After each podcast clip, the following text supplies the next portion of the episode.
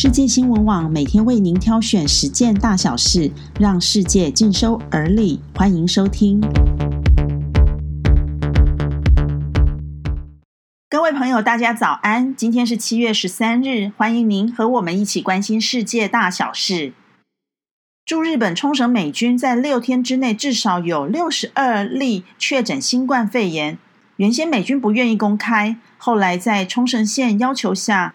驻冲绳美军基地总指挥官克拉迪才向冲绳县知事玉成邓尼说明。玉成认为，美军在这么短的时间内出现这么多的确诊病例，不得不让人对美军防疫对策保持着强烈怀疑。在美国独立纪念日前后，许多美军前往冲绳本岛中部逛街或者用餐，疫情可能进一步扩大，也可能成为冲绳防疫的黑箱。而不论是美国佛罗里达州，或者全球确诊人数都创下单日新高，显见疫情仍在快速的传播中。美国总统川普又做了一件激起美国两党同声挞伐的事情，他动用特权让亲信史东减刑免坐牢。有议员说，这等于是陪审团把掩护川普的人判了罪，却又被川普减刑，而这是史无前例的重大腐败。史东到底犯了什么罪呢？六十七岁的史东是川普的亲信。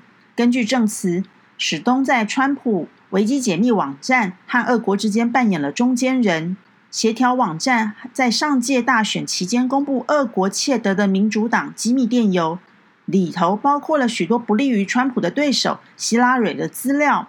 此外，史东还与俄国合作恶整政敌。史东为了保护川普，因而在通俄门调查中说谎，妨碍国会调查，被认为是为了掩护川普而获罪。如今，川普已减刑回报。川普赶在史东入狱前四天，执意动用总统的特权，让他减刑免坐牢，回报史东的忠诚。而白宫资深顾问曾经警告川普，如果动用特权帮史东免刑，可能自毁政治前程。如果大家眼尖的话，也会发现，川普这两天本来坚持不戴口罩的他，已经戴上了一个黑色的大口罩。像川普这样的人，是一种典型的美国代表人物，他的追随者有很大一部分都抗拒戴口罩。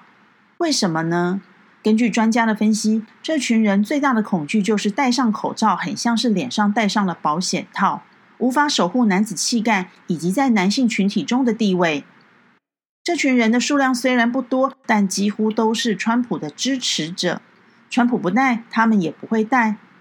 如今川普戴上了，不知道支持者是会跟随，还是坚持抗拒到底呢？另外，在中国的水患方面，长江一带暴雨所引发的水患还在持续扩大中。武汉部分路段的江水水面已经高过了城市主要干道。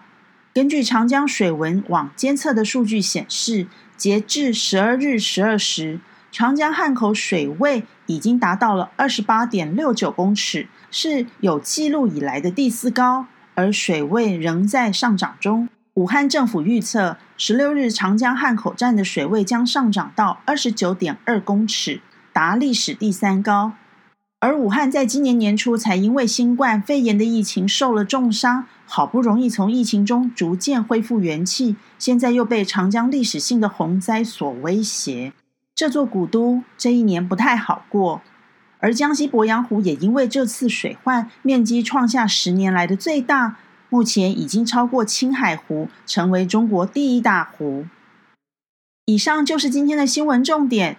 不论是疫情、水患，还是政治上的斗争，我们都真诚的希望这个世界越来越平和，越来越和平。谢谢您的收听，我们下次空中见。